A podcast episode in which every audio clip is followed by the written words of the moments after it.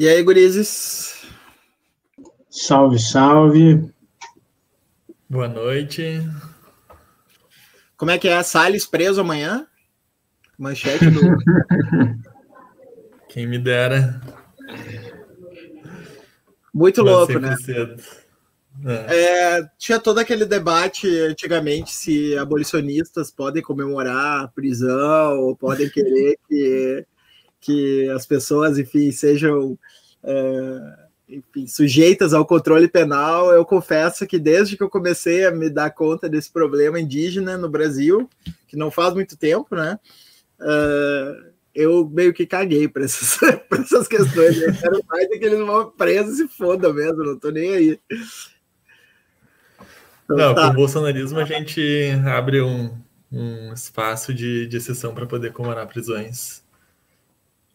Isso aí. Acho justo.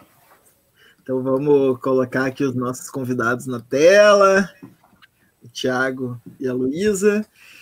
É, bom, então hoje, né, muita alegria aí, nós estamos recebendo o Thiago e a Luísa para conversar.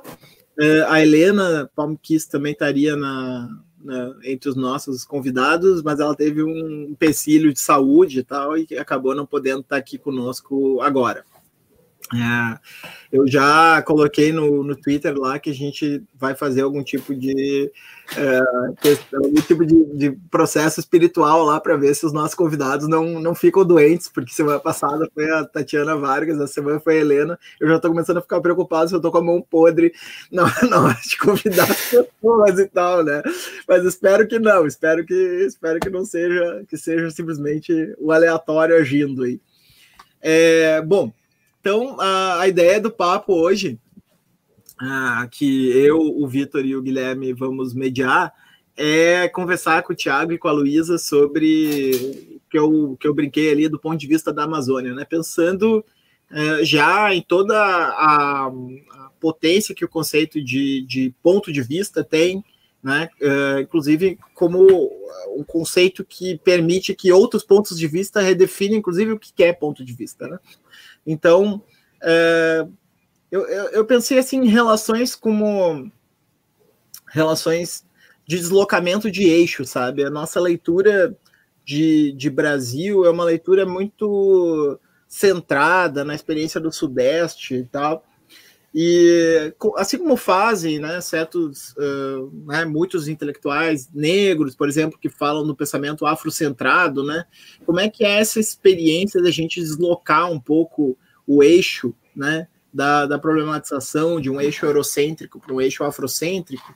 Né, como seria também a gente fazer um exercício é, paralelo, né, um exercício similar, análogo, no, em relação ao Brasil, né, deslocar desse eixo sudestocêntrico né, sul-sudeste-cêntrico, vamos dizer assim, para um eixo uh, que pensa né, a partir da Amazônia não como um santuário intocável, né? Bom, essas coisas todas a gente vai discutir, mas sim como né, algo que tem que ser pensado a partir de, né? Como construção de possibilidade, como projeto, com todas essas coisas.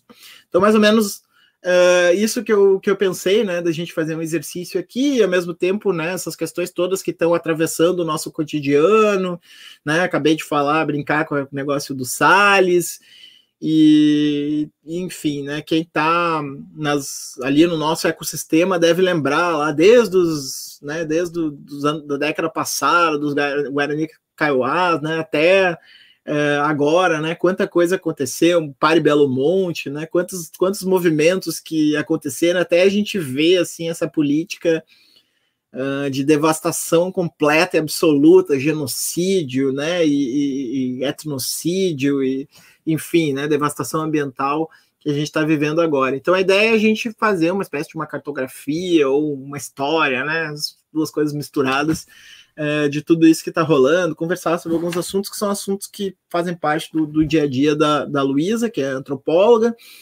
né, e do Tiago.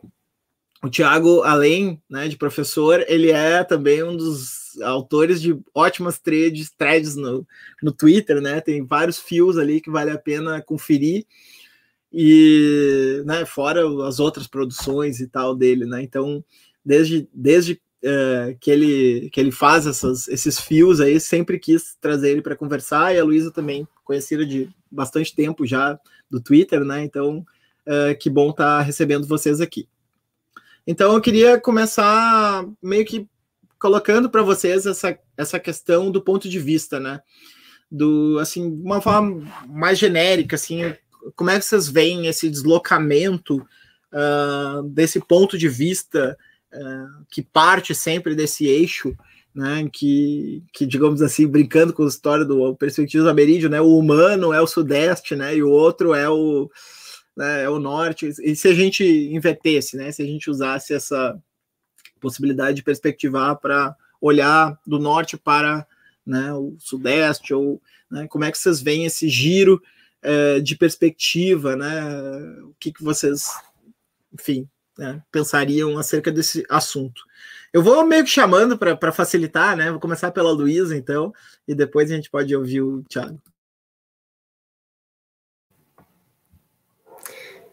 Obrigada, Moisés. Boa noite, gente. Obrigada pelo convite.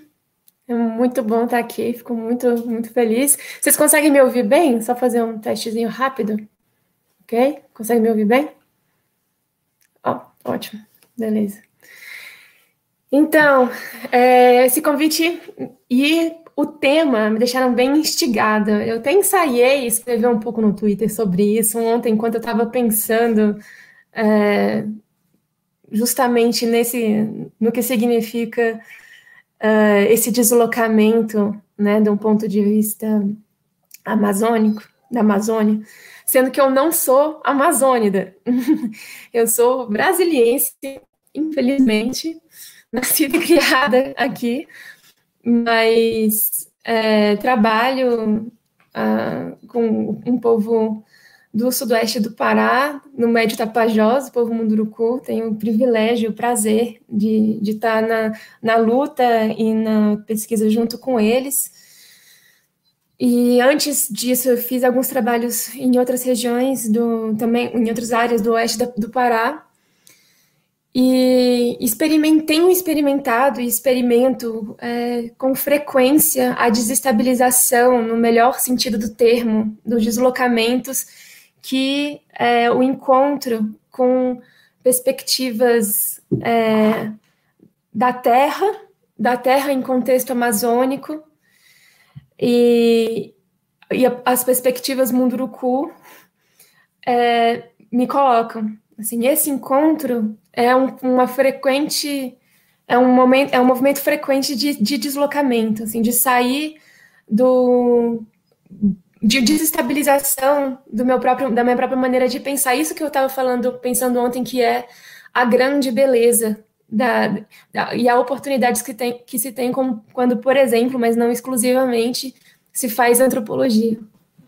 De você poder colocar o seu próprio pensamento para jogo, assim. Então, entender que outras, outras conexões constituem mundos, assim. A própria relação, por exemplo, é, dos Munduruku com a terra, que é o que me inspira a pensar na, na tese de doutorado que estou aí escrevendo ainda, é, mostra que é, o mundo é mesmo um povoado de, de forças, né, de a, espíritos, de forças que têm história, que estão participando ali da constituição do coletivo, e que, por ser essa... É, por ser uma terra viva, e uma terra que é uma casa que é viva, né, e que está constituído por muitas forças e muitas vidas, tem muito em jogo, tem muito em risco. Quando a gente fala de um dito empreendimento, né, que a linguagem não indígena convencionou chamar desse, desse termo que eu acho horroroso, que eu só uso com muita ironia, que é o empreendimento, e entre outros, é, outras medidas legislativas e outras coisas que os Munduruku chamam muito de forma muito acurada, eu acho, de projetos de morte. E eles chamam de projetos de morte porque estão chamando a atenção que, que tem muito ali suscetível a morrer. Né? E essa, é, foi, esse foi um dos primeiros grandes deslocamentos, assim, que, que a pesquisa, que não, não só a pesquisa, mas que estar em contato, que me encontrar com, com a luta e com a vida dos Munduruku me, me permitiu.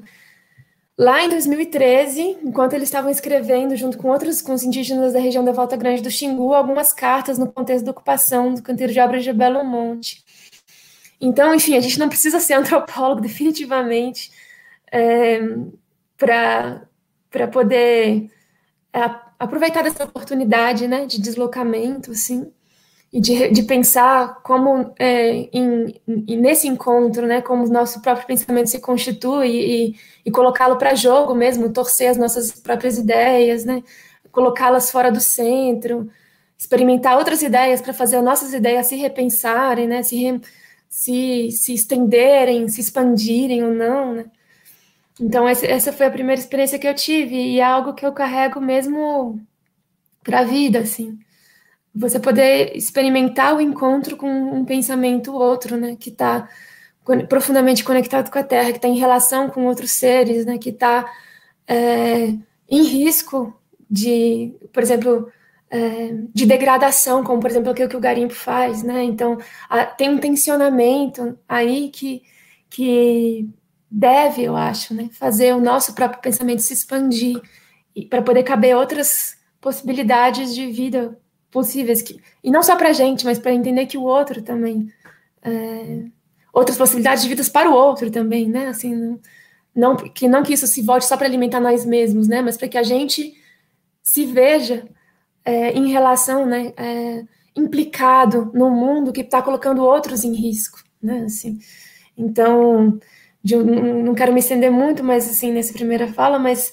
é, eu acho que ao mesmo tempo em que esse encontro permite que a gente se tense, se olhe, se desloque, se repense, se abra, abra nossas categorias de pensamento, abra nossas é, nossos, os conceitos que a gente usa para pensar o mundo, o modo como a gente arquiteta as nossas ideias, também deve necessariamente, eu acho, reposicionar a gente num, num contexto de, de possíveis alianças de luta, né? Assim, uma coisa, se não levar a outra, tem algum problema aí, assim, né? É, então, essas são experiências de, experiências de muita vida, de muita força, porque na tensão a gente cresce muito, na tensão com quando a gente se desloca do centro, quando a gente se repensa, quando a gente olha a arquitetura do nosso pensamento, nessa tensão a gente cresce. Né? Sair do conforto, né? Não, não pensar com o chão firme sobre os pés, assim. A gente cresce muito, né? E essa eu acho que é a beleza toda da coisa. Então é só para começar. Eu, eu, fiquei pensando, Luísa, então tu saiu do, do centro do centro, né? Que é Brasília, né? É interessante, né? Esse deslocamento. Agora, eu queria te dizer uma coisa, quando tu falou, ah, infelizmente sou de Brasília, eu só queria te dizer o seguinte: podia ser pior, tu podia ser gaúcha. Obrigada. Thiago, fala para nós aí. Oi, pessoal, boa noite. Conseguem me escutar? Bom, é, queria, primeiro eu queria agradecer o convite, participar da live. É, o Trans é um canal que eu assisto há um bom tempo já, acompanho acho que desde o início, e assim como o Moisés, é, acompanho o que ele escreve, em admiração pelo, pelo que você escreve há alguns anos já. Vitor conheci mais recentemente. É um prazer falar com a Luísa, com o Guilherme, que eu não conhecia ainda, desejar melhoras né, para a Helena, que não pôde, infelizmente, estar aqui conosco essa noite.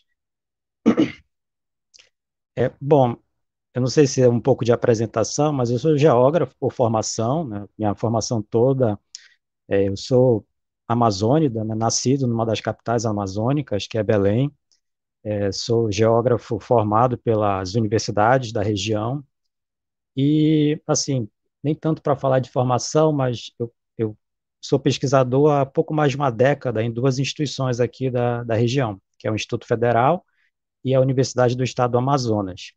Então, isso me permitiu, acho que a, a Luísa, essa coisa da, dos antropólogos, né, eu sempre admiro muito porque eles têm uma capacidade de ser muito sensíveis, assim, quando eles estão explanando, né, sempre em reunião com antropólogo, é, sempre me, me toquei com esse tipo de fala. É, e desde 2019, acho que o convite veio muito porque, desde 2019, assim como muitas outras pessoas, tudo que aconteceu no Brasil nos últimos anos, acho que levou muita gente a escrever sobre? E para nós, amazônidas, assim, é, isso me levou um pouco a escrever primeiro sobre as minhas pesquisas, mas depois sobre outras coisas, impressões, pesquisas de colegas, enfim. E é, teve alguma repercussão, o que eu escrevi, muito em virtude das pessoas né, que acompanharam, muito generosas, inclusive, Moisés, uma delas, a Aline Passos, que está aqui acompanhando, foi uma dessas pessoas fundamentais, assim, uma interlocutora muito generosa. E acho que pensar essa ideia da perspectiva, né, de pontos de vista e perspectivas outras, eu, são duas coisas, assim, Moisés, Luísa, é, como amazônida, é, o nosso olhar, especialmente quem mora nas cidades amazônicas e nas grandes cidades, Belém, Manaus, né, quem se forma por aqui, também tem um olhar muito centrado né, no que ocorre no Centro-Sul. As nossas leituras para conhecer a região também são centradas em outras experiências que não necessariamente as nossas. É, isso foi uma coisa que a, a experiência, como a Luísa chamou a atenção, ela falou de terra, mas para mim, como geógrafo, foi o território que assim, sempre me chamou a atenção quando eu passei a, a vida de pesquisador um pouco caminhada.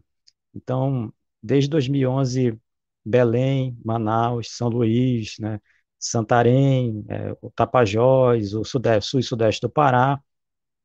E como professor, pesquisador, sempre tive uma ânsia de conhecer aquilo que eu lia nos livros da minha formação.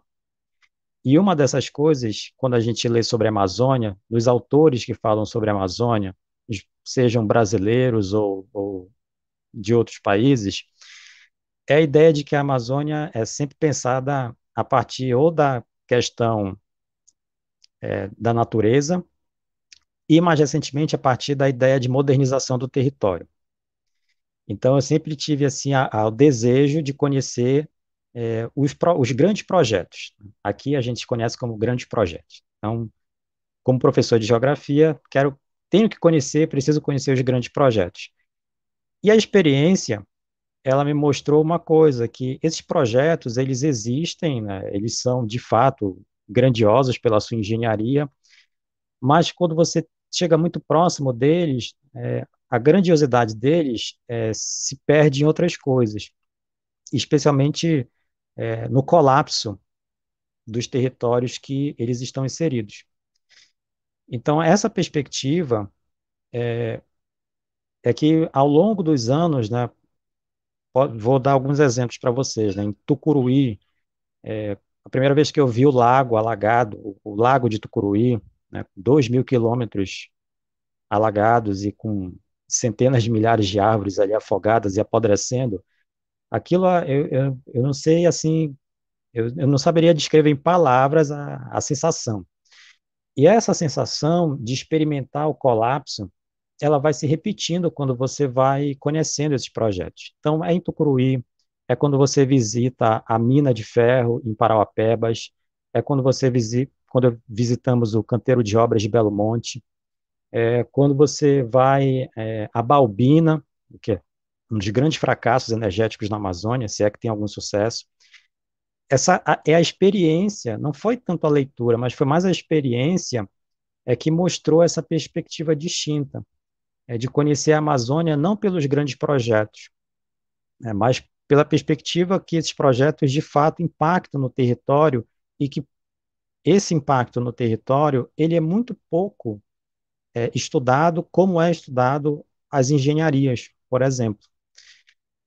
E acho que um pouco esse olhar que não só eu, mas a Luísa e vários outros pesquisadores, né, é, têm demonstrado, né, nessas últimas, na última década, enfim. Então acho que é um pouco essa ideia da perspectiva. Para finalizar essa fala inicial, é, eu só diria que a Amazônia, ela não é tão, ela não é pouco conhecida no pensamento social brasileiro. Eu acho que o pensamento social brasileiro deve muito à Amazônia, né? a antropologia, a economia, a sociologia, as ciências sociais em geral. É, vários das, da, dos nossos, das nossas referências, né, tiveram campo na Amazônia. Então, acho que essa perspectiva de estar na Amazônia, mas conhecer a Amazônia a partir de outras, outras, outros pontos de vista do centro do Brasil é, é que tem é que me levou talvez a, a, a vir aqui dialogar um pouco com vocês. Espero que não tenha me estendido demais. Não, tudo ótimo. É, eu queria fazer mais uma, mais uma questão para vocês, assim, depois eu vou passar. O, o, Guilherme trabalha com povos indígenas aqui do Rio Grande do Sul, os Guarani, e, e, trabalha em todas essas dimensões de desenvolvimentismo, tensões. Depois o Vitor tem um monte de per outras perguntas para fazer, então eu vou me, me restringir a uma coisa assim que eu, que eu que eu vivi assim como né na, na minha pequenez né uh, enfim, uh, de intervenção, mas, né, como uma coisa que na minha vida foi, foi relevante, assim, e que, que foi essa mobilização da década passada, né, não só uma mobilização, digamos assim, de resistência, também foi, né, porque houve Belo Monte, houve né? Houve a ameaça do desapossamento lá dos Guaranis Kaiowás, enfim, um monte de, de, mobilizações que acabaram produzindo, aldeia Maracanã, né? Um monte de mobilizações que acabaram produzindo resistência indígena. Mas também, para além disso, é, houve uma, uma espécie de tentativa de ativar um outro imaginário para o Brasil, né, que obviamente acabou soterrada, né, por, enfim, né? As, causas, as coisas todas que soterraram, a gente vai conversar sobre elas aqui, né? Mas também essa ideia de um outro imaginário uh, a ser ativado no Brasil, que não esse imaginário seja neoliberal, seja neodesenvolvimentista, né, mas que não teria um espelho muito claro em nenhum outro projeto do Norte, mas que seria inventado desde o Sul, né, desde a experiência dos povos ameríndios e tal, e, e, e se tentava pensar isso, né. É, e, e, é interessante, eu meio que queria começar a história por aí, tá? É, a gente teria muitos pontos para começar a história, né? Mas para mim, assim, é interessante como uh, isso teve relação também com os levantes de 2013, né? Como essas coisas foram todas é, se, de certa maneira, conversando umas com as outras, né? Quer dizer, é, parece que todas essas mobilizações, esses ativismos que aconteciam em defesa da causa indígena, mas também por pensar um outro imaginário, acabaram se, uh, se encontrando com movimentos uh, urbanos que postulavam também outro modelo de cidade, né, também e, e outro modelo de, de, de urbanismo, Uh, e outra experiência do cotidiano, né, que é sempre uma experiência mediada pela, pela urbanidade, no caso de quem vive nas cidades, né. Então, é, eu fiquei pensando assim, se vocês veem essa, se isso é parte da minha imaginação, né, ou se vocês veem é, essa ponte entre uma coisa e outra, né, porque é, me parece que tem uma relação aí possível de ser, ser traçada. Não sei se uh, não sei quem quer começar. Acho, pode ser, enfim, a Luísa, depois o Thiago, depois a gente inverte a ordem. Ou se quiser falar antes, Thiago, não sei. Vai, vai, Luísa, vai. tá bom. é, ah, eu acho esse trazer esse ponto das mobilizações é, do, da, da última década, de 2010 para cá, nossa, me instiga muito, porque assim, daria para a gente passar, eu acho, horas falando disso. E é para mim é um tema muito sensível, porque ao mesmo tempo em que a gente viu é, muita coisa acontecendo, assim, o grande a grande acatombe que foi Belo Monte e o a, tanto que tratorou os, a multiplicidade de movimentos de resistência né, que surgiram ali e, e toda a conjugação de diversos movimentos, tudo que aconteceu para lá, que foi tratorado, é, e se tentou fazer a mesma coisa depois em São Luís do Tapajós e não conseguiu, graças à resistência das comunidades de lá e tudo mais, mas assim, uma, ao mesmo tempo que a gente tinha, né, assim, é, todos esses movimentos que você citou, é, Moisés, e, e por outro lado, uma, uma pressão absurda do, do, do, do PAC, né, é tocado a, a toque de caixa, com, com toda a pressão das empreiteiras e dos investidores chineses e de tudo mais.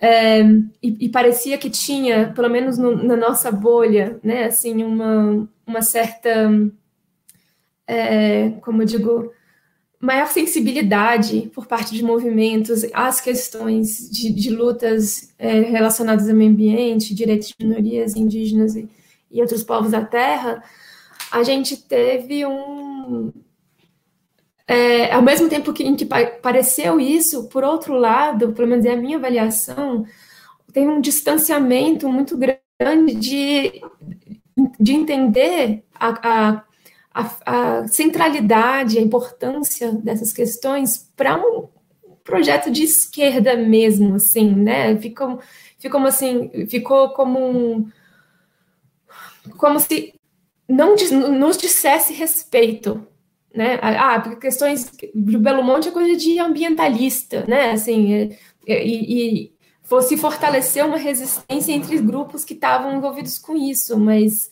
é, ao mesmo tempo foi é, é, consolidada uma espécie de, de, distância mesmo, assim, que me instiga me, e me incomoda, né? A gente, é, o que teria acontecido se a gente não tivesse deixado o Código Florestal só para os ambientalistas lutarem, né? Assim, o que, que, teria acontecido se a gente tivesse levado é, a sério uh, o, o fortalecimento dos ruralistas de 2012 para 2016, né? Assim, é, o, que, que, teria, o que, que, teria acontecido se a gente tivesse realmente previsto que, que os ruralistas teriam esse, esse, essa força em 2016 e, e, e aí ocupariam, é, seriam protagonistas né, do que aconteceu a partir do golpe e depois governo Temer e depois governo Bolsonaro, né? Assim, por que, que a gente não não previu isso e não é, levou essas coisas em consideração na hora de, de, de, pensar lutas mais amplas, né? Assim, então eu fico bem é, tenso quando eu penso nisso, porque eu não vejo um, um avanço muito significativo é, quando a gente olhando olhando hoje assim para a maneira como tudo bem a gente está no meio do o céu está desabando sobre nossas cabeças, mas parte significativa do motivo pelo qual, dos motivos pelos quais o céu está desabando nossas cabeças é porque lá atrás a gente não olhou para isso também, né? Assim, a gente não olhou para todos esses é, a gente não olhou para todos esses elementos de, de, de forças que estavam na verdade perpetuando o que eu fico chamando insistentemente no Twitter de guerra fundiária, assim, né, que está no DNA do país e continua aí, né, assim, não é à toa que o governo Bolsonaro tem essa, esse direcionamento inequívoco para as terras, desde, desde o primeiro dia de janeiro de 2019, né, assim, e que tem que, que, os ruralistas ocupam e pessoas ligadas aos ruralistas ocupam ali o primeiro escalão e tal. Eu falo isso demais, eu fico até chata repetindo isso o tempo inteiro, assim. Mas eu acho que realmente, por mais que é, 2012, 2013 a gente tenha se é, sensibilizado de alguma maneira é, para questões ligadas né, a, a lutas pela terra, meio ambiente, e povos indígenas, quilombolas e outros, não foi suficiente. E não foi suficiente. E a gente vai precisar ainda olhar para lá para pens pensar para frente. Olhar para. Assim, esse é meu, meu humilde, nem tão humilde assim, radical ponto de vista. Que se a gente não olhar para o que foi ali atrás, o nosso não envolvimento, né? Nosso, quando eu digo uma esquerda branca, centro-sul, assim, é, quando a gente, se a gente não olhar para isso, a gente, como é que a gente vai não, não vai. Não, evita, como é que a gente vai evitar de repetir os mesmos erros, né? Uma vez eu coloquei isso na TL, criticando é, o, o, modo como as pessoas estavam. Ah, não, porque não. Pintando uma imagem dos governos do PT em contraste com o atual, assim. E, e eu falei assim: ok, mas assim, Belo Monte, né? e as outras usinas todas, Telespires e etc. E aí me falar uma pessoa, amiga, intelectual, de esquerda, falou assim: não, mas isso já passou.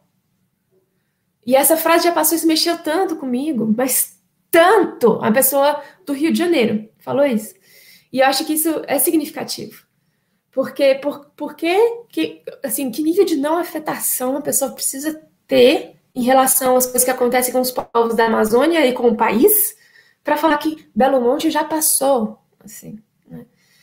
Então, quando a gente fala de deslocamento, quando eu falo de deslocamento, aquela minha primeira fala, parece bonito e, e, e, romântico quase às vezes, mas não é. Eu tô falando de, de realmente tipo, se repens, repensar um tipo de elaboração como essa.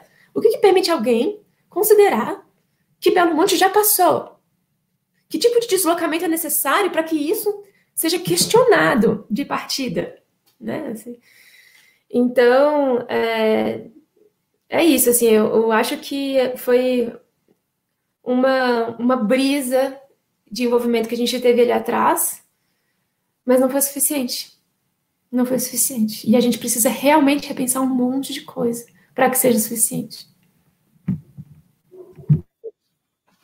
É, já aproveitando essa, essa fala da Luísa e, e, colando uma, uma sobre-pergunta né, para o Tiago, assim, me parece que uh, boa parte dessas lutas desse período uh, envolviam uma dessetorialização da, da questão do meio ambiente, né? Como a Luísa começou a fala dela uh, destacando, né? Quer dizer, tu parar de considerar o meio ambiente como uma luta ecológica, uh, melhor, ecológica é, né? Mas como uma luta dos ecologistas, como uma luta setorial, né?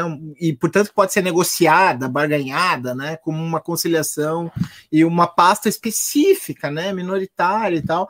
E de certa maneira uh, esses movimentos colocavam repensar né, do, dessa questão ambiental de um modo que ela, ela se tornava uma questão transversal, inclusive para o urbanismo, né? Inclusive repensar isso no nosso conceito de cidade, né, na maneira como a gente vive uma cultura carrocêntrica, né, e, e assim por diante, né.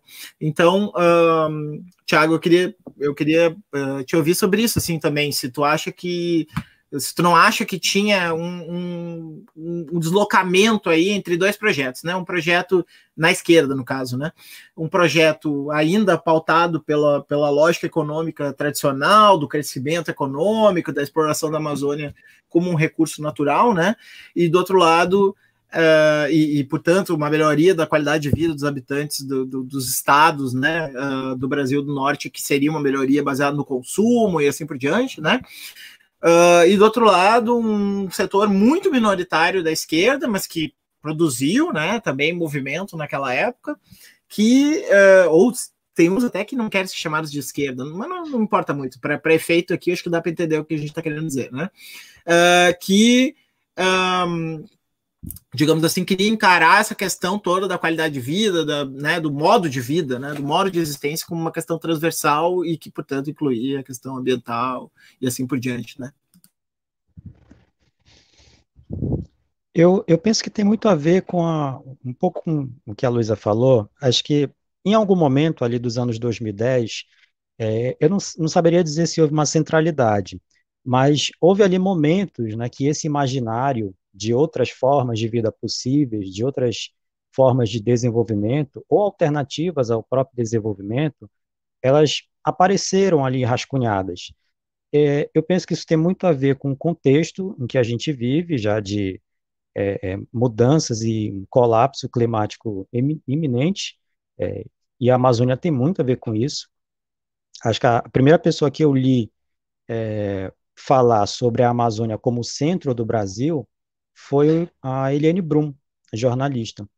A Eliane tem um texto de 2012, 2013, em que acho que o título é esse mesmo, a Amazônia como centro do Brasil. E é, é, eu penso que esse texto da, da Eliane ele é fundamental para a gente entender é o Brasil que nós estamos hoje. Né? Isso tem muito a ver com o imaginário que se constituiu é, sobre o período anterior existe todo um imaginário né, sobre o, a integração nacional, o desenvolvimento regional nos anos 70, isso é visto sob uma perspectiva positiva e foi retomado nos anos 2000, não foi à toa, porque há esse, esse imaginário permanece, né? é, na sociedade amazônica, inclusive, né, há todo um, um, toda, digamos assim, uma, uma saudade, por exemplo, da Sudã, né, da Superintendência de Desenvolvimento da Amazônia, é, a ponto de não se pensar alternativas para além disso. Eu acho que em, em, em, alguns momentos ali da década de 2010, esse imaginário ele aconteceu, mas ele, a gente sabe, não foi suficiente para se tornar hegemônico. É, também, assim, é, falando um pouco sobre essa coisa dos dois projetos, Moisés, é, eu, eu, eu penso que assim, a Amazônia e falar em Amazônia já é complicado, né? Melhor falar em Amazônias. Mas assim, o olhar de desenvolvimento brasileiro, ele é visto a partir de dois prismas, né? assim, ou ele é liberal ou ele é desenvolvimentista, né? ou é mercado ou é indústria. E essas formas, elas pouco têm a ver com a formação histórica da Amazônia. Tem muito pouco a ver. Por exemplo, aqui a, a produção do valor na Amazônia nunca foi a partir é, de produção industrial, né, de acumulação industrial. E eu penso que quando o, Brasil coloca a necessidade de desenvolver a Amazônia a partir dessas, dessas premissas, aí realmente são dois pontos que não tem como se conectar. Né? São dois pontos, assim, irreconciliáveis. Nos anos 2000, a gente teve uma experiência interessante entre 2004 e 2008, que foi um pouco isso que você mencionou, políticas transversais, políticas públicas transversais. É, e não foi à toa que entre 2004 e 2010, mais ou menos, né, houve uma queda significativa, por exemplo, das taxas de desmatamento. É, isso foi mediado, né, porque, digamos assim, o ambientalismo, né, ele estava no centro da política, ou pelo menos ele coordenava a política. Era comando e controle, era incentivo econômico, era punição, Ministério da Justiça, era o IBAMA, toda essa cadeia que a gente está vendo sendo desestruturada agora. Mas havia essa transversalidade. Depois, é, e aí as razões pelas quais a gente sabe que aconteceu já foram muito discutidas né, por outras pessoas, né? Essa experiência ela foi meio que abandonada nessa questão da setorização. A partir de 2009, sim, se setorializou. Não, o meio ambiente é uma questão ali de do Ministério do Meio Ambiente. Né? E aí a, foi uma escolha, né? foi uma escolha, porque havia uma possibilidade anterior que, quando a gente olha em perspectiva, quem vivia talvez 2007, 2008 achava pouco, mas quando a gente olha a partir de hoje, né, a gente vê o, o sucesso, né, que era da, considerando o que, o que havia anteriormente, né, o sucesso da política transversal, que mediava, enfim, que abria alternativas. Né. Eu, eu, penso, eu penso um pouco dessa forma. É, agora, sim, nas cidades amazônicas, a, a, a, ainda há muito e eu vou falar de Belém e Manaus, basicamente, né? A ideia, Belém e Manaus, né, que são as cidades que eu estudei na última década, né? Elas não têm perspectivas ainda, por exemplo, de nem mesmo essas essas conservadoras de cidade sustentável. É, isso passa muito longe da discussão ainda, porque em geral se pensa o urbano na Amazônia a partir de premissas que não são necessariamente amazônicas. A gente sempre faz aqui a, a distinção, né? É, existem cidades na Amazônia que são cidades na floresta. Aquelas são cidades é, encravadas na floresta, né? mas elas não têm necessariamente uma conexão com a floresta. E existem cidades é, que são cidades da floresta, da, com D de dado, né? Esses são tipos ideais, tá? Mas é, era só uma tentativa de pensar um pouco que eram cidades que, sim, essas sim tinham a ver com uma produção histórica da sociedade, é, da formação econômico, histórico, geográfica. Quando elas são colocadas em perspectiva, em geral, há uma opção pelas cidades na floresta, pela alocação de enclaves urbanos. Foi essa opção, por exemplo, em Manaus. A opção foi por um, por um polo industrial. Né?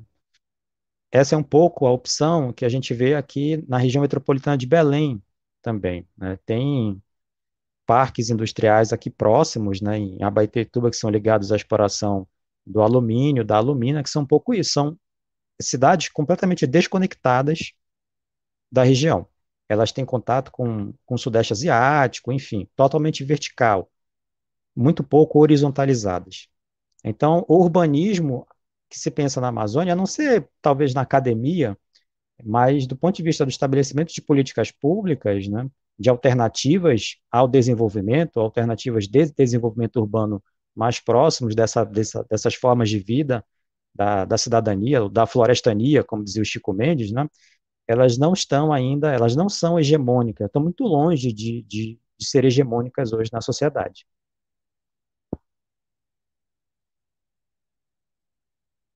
Acho que é, paro por aqui. Uh, o difícil de ser mediador no transe que pessoal que a gente convida sempre parece que antecipa as respostas que eu estava elaborando antes, assim, né? Mas, não, é muito, muito bom, tá? porque justamente, né, a gente estava debatendo antes, assim, como tentar traçar o fio condutor do debate sem se demorar muito numa cronologia, assim, de como emerge a questão amazônica, essas visões, né, que, que a Luiz e o Thiago já, já anteciparam para a gente, assim. E, mas também pensando assim, né, que, que é, sei lá, eu que sou gaúcho, uh, tá participando de uma live, ainda que na condição de mediador, tentando pensar o ponto de vista da Amazônia sem sequer nunca ter ido, né? E espero quanto antes consiga conhecer alguma coisa. Mas o acho que o Thiago tocou numa questão que para mim é importante, assim, que a gente costuma também debater no trans, assim, de adotar, tentar pelo menos fazer o esforço de deslocar, né, uh, o pensamento com o qual a gente está acostumado e essa questão do, da setorialização do meio ambiente ali em 2009, acho que é muito chave para tentar fazer esse deslocamento, né, porque quando a gente está dentro do campo progressista, né, tem essa operação retórica de localizar todas as rupturas possíveis no ano de 2016, né? E mas se a gente for pensar na perspectiva da Amazônia, na perspectiva do meio ambiente, na perspectiva dos povos indígenas, talvez 2009 seja um marco muito mais interessante, assim.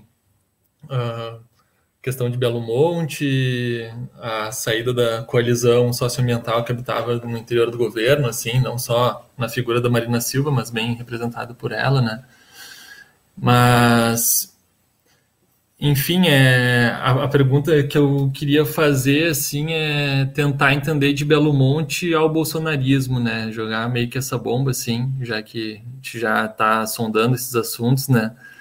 que mas que para mim é muito central porque quando se tenta né acho que a operação que a gente vê mais comum assim no debate de redes assim é traçar uma linha reta entre 2013 e 2018 e a emergência do bolsonarismo né e sempre que alguém tenta recapitular as lutas né que acontecem no interior da coalizão lulista assim parece que ou a gente está querendo comparar ou a gente está querendo uh, traçar uma linha reta, né? E não se trata de nenhum dos dois, mas entender como naquele momento foram colocadas várias condições de possibilidade, assim, né? Uh, então, isso queria entender e, e perguntar para vocês, assim, a partir disso que a gente já abordou, né? Desde o, dos projetos de, de morte, como a Luísa colocou, até o grande projeto de destruição que a gente está comparando agora, né? Obviamente, não falando que é uma linha reta ser traçada, mas, enfim, é melhor, a gente precisa entender melhor uh, o que aconteceu nessa década, né? Para não cair numa narrativa simplista de que é só a ruptura de 2016 que instaurou uh, como se fosse preto no branco, assim, né? E enfim, eu sei que é uma pergunta bem cabeluda, mas queria ouvir mais de vocês nesse sentido, assim.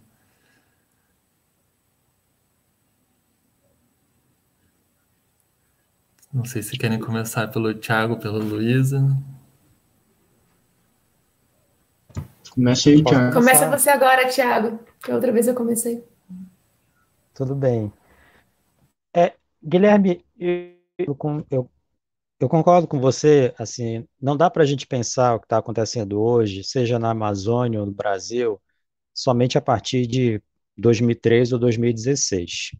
É, essa visão, eu, eu, recentemente tive até um, um, um, debate com uma figura pública aqui em Belém, que é uma vereadora dessa nova leva de vereadores, de políticos eleitos com a, a, a partir do estabelecimento das identidades, enfim, uma, uma pessoa porque eu tenho grande admiração, que colocava justamente isso, né, que 2013 foi um start né, para o que a gente está vivendo hoje.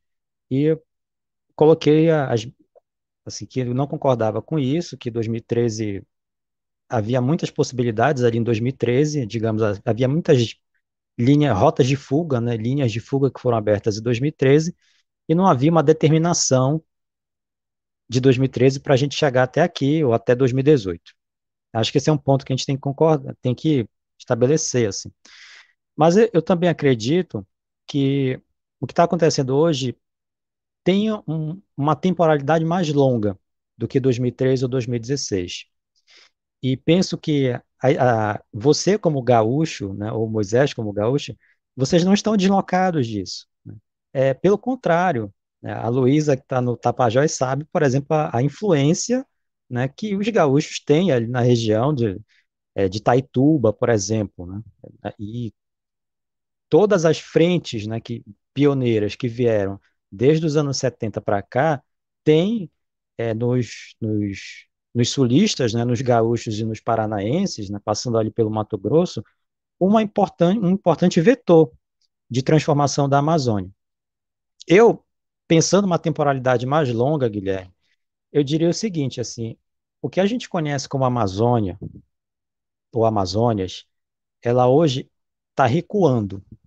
Né? E acho que isso tem muito a ver com assim o, o bolsonarismo, que a gente chama de bolsonarismo, né? Existe um há, uma, há um recuo que não é só um recuo da floresta, não é só um recuo biogeográfico, não é só um recuo da, da biodiversidade, mas é um recuo também das formas de vida que dão sentido à floresta. Esse é um ponto que é importante a gente entender. A Amazônia, ela não é uma formação natural, assim, ela não é natureza natural. A Amazônia tem mais ou menos, contar rap rapidamente aqui para vocês como geógrafo, né? Ela tem 13 mil anos, mais ou menos, né? Data da última glaciação, mas os povos que aqui residem, eles têm muito mais do que isso, né? Há registros na Amazônia colombiana de povos há 19 mil anos aqui. E boa parte do que a gente chama de Amazônia, no sentido biogeográfico, tem a ver com a existência desses povos, com a existência dessas formas de vida, que dão sentido a existência da floresta. Existem espécies que foram domesticadas, o pessoal da, da biologia consegue identificar isso. E hoje, pensando o hoje, o que é que está acontecendo? Há um recuo dessas formas de vida. Por que há um recuo? Porque eu vou exemplificar o que eu estou chamando de recuo. Você vai em áreas, por exemplo, do sul e sudeste do Pará, do, do norte do Mato Grosso em direção ao sul e sudeste do Pará, e você vê, por exemplo, elementos culturais né, que não faziam sentido na Amazônia até muito recentemente, como, por exemplo, feiras agropecuárias. Né. As cidades da região ali, elas são todas, né, boa parte delas, né, recheadas de feiras agropecuárias, né, no lugar, por exemplo, de festas de santos, que é, seria uma cultura mais associada a essas formas de vida amazônicas. Né? a, a cultura do churrasco, por exemplo, ela já suplantou, em boa parte dessa, dessa porção da Amazônia, o consumo de peixe. Esse é um outro elemento, né, de a gente ver assim, o recuo dessas formas de vida. O uso de veículos é, e das rodovias em substituição, por exemplo, ao, ao barco e, ao, e aos rios, também é um elemento dessa nova paisagem. E eu acho que essa paisagem é uma paisagem, politicamente falando, né, do bolsonarismo. Essa é uma paisagem política que se estabeleceu muito antes do Bolsonaro, da gente saber que ele existia, assim, como personagem político, né? Mas que se estabeleceu uma temporalidade mais longa. Essas formas de vida, essas formas de organização do território, hoje, elas são hegemônicas em várias porções do que a gente chama Amazônia, modificando não só a natureza, mas modificando também as formas de organização da sociedade ali.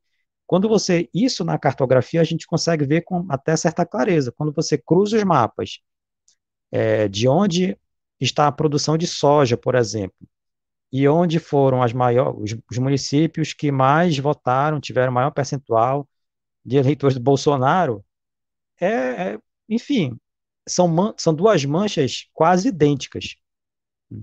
E isso existe muito antes do Bolsonaro. Entendeu? Dez anos antes dele ser um personagem político com essa envergadura.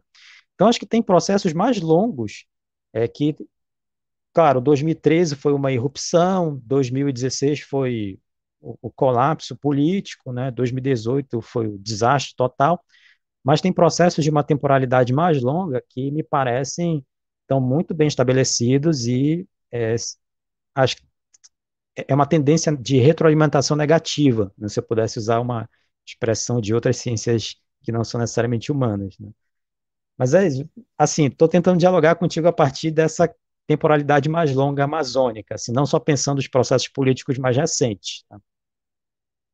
Só, só antes da, da Luiz responder, eu tenho que falar uma coisa que eu resolvi pagar meio de deleuziano no início da, do papo e falar de cartografia e tal, e agora o Thiago falou de cartografia, eu pensei, putz, falei de cartografia para um geógrafo, puta que pariu, né? O cara deve estar tá achando assim, porra, lá vem esses embustes aí filosóficos para cima de mim, né?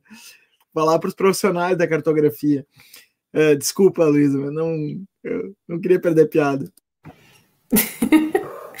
Imagina, a autonomia é ótimo. é, tem um, Primeiro, fazer um comentário ao que o Thiago falou, assim. Porque eu acho que a gente tem a oportunidade e talvez até o dever de olhar é, em fazer deslocamentos do olhar também, tanto olhar a paisagem é, sobre a paisagem da. Essa paisagem que eu estou ironicamente chamando na minha, na minha tese de paisagens do progresso, que quando você vai, por exemplo, para Itaituba, você vê aqueles enormes, descomunais silos de soja ocupando a beira do, do rio, e aquelas barcaças gigantescas atravessando o rio e na frente de uma aldeia, é, carregando grãos e, e as aquelas picapes, sei lá como é que chama esses carros, que eu tenho horror deles, que para mim é a cara do, do mundo agro, né? Aquelas mega caminhonetonas ocupando as ruas e e depois eu fui, fiz campo, parte do meu campo fiz em 2019 e então você vê ocupada por figura, rostos imagens de Bolsonaro e símbolos de patriotas e coisas assim acho que a gente deve sim é, observar isso, mas é, olhar também para o que fura esse cerco, né? Assim, o que, for, o que, passa, o que não se deixa definir por esse cerco, né? O que vive de outras maneiras e persiste e, e resiste, né? Assim, não, é, se, eu, se eu só é, é, a gente fica, a gente pode ficar contaminado pela por essa imagem, essas imagens que, que permeiam a paisagem, que parecem totais e que parecem fechar sobre as nossas, né, e, e fechar a nossa volta e, e, sufocar, assim, né, essa paisagem de progresso. Se você anda no interior de Mato Grosso aí também você vê é, a torta direita, né, assim, você é, é, é, desolador. Você vai, você vai indo para o território indígena do Xingu, você só passa por fazenda dublar imagem, fazenda dublar imagem, fazendo não sei quem. tem no caminho, a gente brincava assim, no caminho para a terra dos Quincede, tinha uma árvore que a gente usava. Não, quando você passar da árvore, né, era uma referência assim. Então, assim, você, você pode ficar intoxicado por essa paisagem de progresso que, e que tudo é muito grande, né? E tudo é muito imponente, se coloca, e da mesma forma que o agronegócio também quer se colocar no discurso, né? Quer se colocar, não, porque nós, né, nós alimentamos o Brasil, a gente é pop, a gente é tudo, mas a gente, se a gente se render a isso, né? Se render aos efeitos que essa paisagem tem sobre a gente e sobre o nosso pensamento, a gente deixa de fazer jus a quem está resistindo a isso, né? Então, assim, é, você deixa de fazer jus à, é, à resistência local, micro, né, das, das comunidades que estão ali é, vivendo e fazendo de tudo para viver conforme seus, suas próprias determinações e, e apesar de, né, assim, o, o Moisés falou na fala dele uh, anterior sobre negociar, né? Assim, de como o, as questões de meio ambiente entram na, no, no meio de entrar no meio de negociações e tem as, as ditas compensações e tudo mais que entra aí nos no, no jogos, né, dos, dos, chamados empreendimentos e os Munduruku e isso me, me pega bastante, assim, porque a ideia de negociação ela é muito forte para os Munduruku. Eu aprendo demais com eles sobre isso há muitos anos. Isso faz parte também da resistência para não se deixar também definir pelo jogo, né? Assim, é quebrar o jogo mesmo dos, dos, dos empreendimentos, dos projetos de morte, né? Então, não, é, se recusar a negociar e falar, é, não, a gente não negocia nossa terra, nosso território, a gente não negocia nossa vida. Hoje teve uma audiência, uma audiência não, uma uma declaração, uma fala de diversas lideranças indígenas da PIB, Munduruku e, e Yanomami, e uma grande liderança, Maria Lesa Munduruku, falou isso hoje sobre a questão do garimpo nas terras. Nas terras. Falou assim, gente não negocia a vida e futuro dos nossos filhos. A gente não negocia, e isso significa não entrar no jogo, e isso significa construir outras vias outras maneiras de resistir que não é, se deixar é, permear, definir, capturar pelos, por essa, essas grandes paisagens, pelos grandes projetos, pelo, pelo, pela ideia de um futuro que é inexorável, assim, né, um desenvolvimento que é a marcha para onde a gente vai, assim, né? Enfim, essa é só um, uma ponderação que eu faço sempre, porque é um dos deslocamentos, voltando à minha fala inicial, que eu acho que os povos da Terra que estão que estão é, resistindo convidam a gente a fazer, assim, né? Tipo, não se deixar definir pelas grandes paisagens, pelas grandes narrativas, pelas grandes ideias de, de, de, de um caminho unidirecional e tudo mais. E aí, enfim, só comentando um pouco a pergunta do Guilherme, que eu, eu ri, assim, de falar assim, ah, de Belo Monte até aqui, né? assim, tipo, nossa, daí para fazer uma, pelo menos algumas teses sobre isso, assim, é uma pergunta super boa, super complexa. Mas uma coisa que eu, que eu penso, assim, só para colocar um pontinho, assim, é, a gente volta muito mais, né, assim, a gente tem ficado espantado nos últimos tempos desde 2019 principalmente, sobre como, com como a gente está voltando para a década de 70, em, quando se, quando, no que diz respeito ao discurso sobre a Amazônia, né, a ideia de que você, né, que, que é uma terra que se tem que ocupar, explorar, porque é riqueza, mas tem o povo que está vivendo nela é pobre, numa terra rica, né? A gente ouviu o Mourão falando isso no ano passado de novo, com a questão de garimpo em terra indígena. E é, todos os projetos do, do, desenvolvimentismo militar, né, do, do período da, da, ditadura, aí é, trazido de novo com toda a força, que é o projeto da Calha Norte, trazido logo. Eu lembro muito de, da Helena, que infelizmente realmente não está aqui com a gente, que me mandou na hora a mensagem quando saiu, assim, de novo, algum mega projeto absurdo, monstruoso para Calha Norte, assim, sendo tirado pelos militares no governo. Mas o que, que foi desenvolvimentismo petista também? Né? Não tem uma descontinuidade ali. Não tem. Não foi só a partir de 2019 que a gente fez a viagem no tempo totalmente para a década de 70 de novo, né? Assim, então, é, talvez, se a gente pensar nos, no, na ambição é, não amazônica para a Amazônia, seja mais um contínuo do que uma descontinuidade é, marcada no momento atual, né? Assim, enfim, é só para usar, pra, usando aquele, é, só usando aquele termo acadêmico horroroso, só para fazer uma provocação.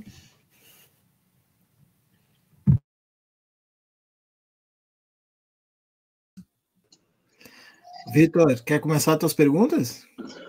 Sim, é, o que eu queria perguntar é também, eu tô que nem o Guilherme, assim, várias perguntas que eu vou fazer, o pessoal já respondeu no, na, no próprio desenvolvimento ali, né? É difícil fazer pergunta para esses nossos convidados aqui, mas é uma coisa que eu pensei assim é, é, o que teve ali no Amapá no final do ano passado, né? Foi um, uma, o SOS Amapá foi uma luta que teve aí contra o apagão, que no final das contas foi um projeto de desenvolvimento de, de desenvolvimento aí da, da energia elétrica que aconteceu, né? As pessoas estavam lutando contra as consequências desse projeto de desenvolvimento.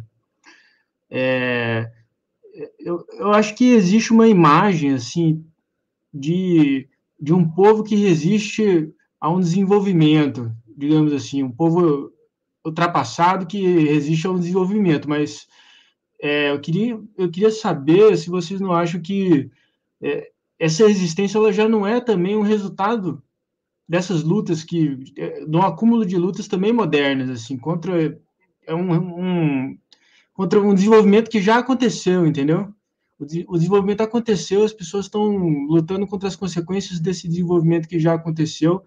É um não é uma luta de, de gente atrasada não é não existe um, atraso aí entendeu? São, é, existe uma contemporaneidade acontecendo e, enfim, e eu queria que o Thiago comentasse também de uma questão que são as lutas sociais urbanas, é, do que acontece aí na Amazônia, porque é, é, uma questão também que me parece um pouco fica um pouco apagada fora do do cenário assim. E, enfim, eu queria um pouco saber um pouco disso, assim, até é, como, como que vocês entendem essas lutas como lutas que são lutas contemporâneas nossas, modernas, e não lutas, assim, do, do passado mesmo, porque eu, eu vejo que existe, pelo menos aqui em Goiás, no Centro-Oeste, uma visão das lutas da Amazônia como lutas em defesa de um passado que resiste ao futuro, né? É, queria saber um pouquinho o que, que vocês acham de não ser isso, de ser outra coisa.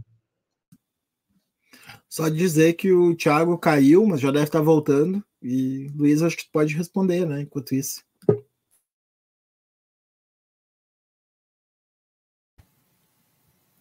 Posso sim, posso fazer um comentário enquanto ele chega. É... Sobre essa questão do desenvolvimento, talvez, sim, uma parte significativa da resistência seja falar assim, quem é que vai definir o que é desenvolvimento para a gente, né? E de que maneiras é, a gente pode... Uh, de que maneira... Acabou de chegar um, um comentário da Helena aqui.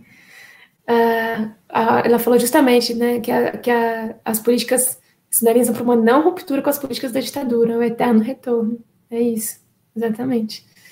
E assim, uh, quando a gente fala então de, um, de, um, de uma ideia de um desenvolvimento que que está sendo não não opo, que não se opõe ao por exemplo os munduruku vou falar de, de um, um, exemplo específico os munduruku é muito caro a eles é, quando a gente fala que eles, quando eles escutaram do governo, principalmente do governo petista, que eles eram contrários ao desenvolvimento do país, né, que eles eram inimigos do desenvolvimento do país, que eles eram contrários aos interesses nacionais.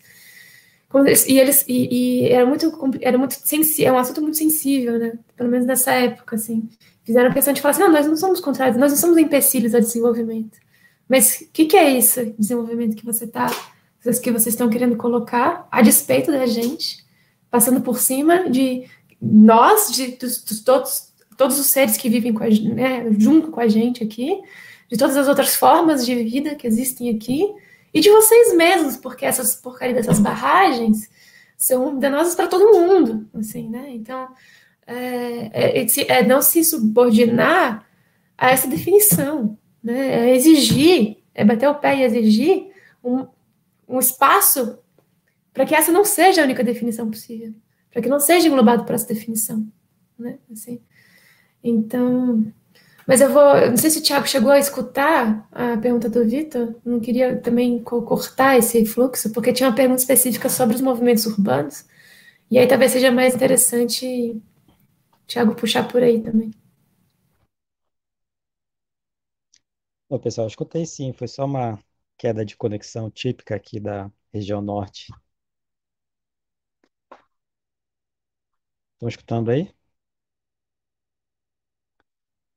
Assim, escutei a pergunta do Vitor. É, é vocês, vocês fazem perguntas muito difíceis, aí a gente tem que se esconder um pouco para tentar responder. Assim, é, eu, a minha a, a visão que essa visão mais, mais convencional que se tem sobre a Amazônia, né, é, especialmente a Amazônia visualizada a partir sempre de populações tradicionais, povos originários, né, pequenas cidades, né, ela, de certa forma, ela não corresponde mais à realidade da região há algumas décadas. Né? É, mais de 70% da população vive em cidades, né? algumas grandes cidades, né, como Belém e Manaus, é, Macapá também, uma cidade média para os padrões brasileiros, né, mas para outros padrões seria uma grande cidade. É, e eu penso assim, não é que o, a Amazônia ela, ela sempre foi uma experiência muito moderna, assim, ao contrário do que as pessoas imaginam, assim, que é, uma, é o, a Amazônia é uma coisa muito tradicional, muito atrasada, né? Eu penso que ela é muito, ela é muito moderna, porque aqui as frentes de modernização, é, quando elas chegam, ou quando elas chegaram nos anos 60, nos anos 70, elas não tinham, assim, é, é, elas não tinham muitos, muitas restrições a serem efetivadas. Então elas chegavam com muita violência. Né? nas cidades isso acontecia muito. Né?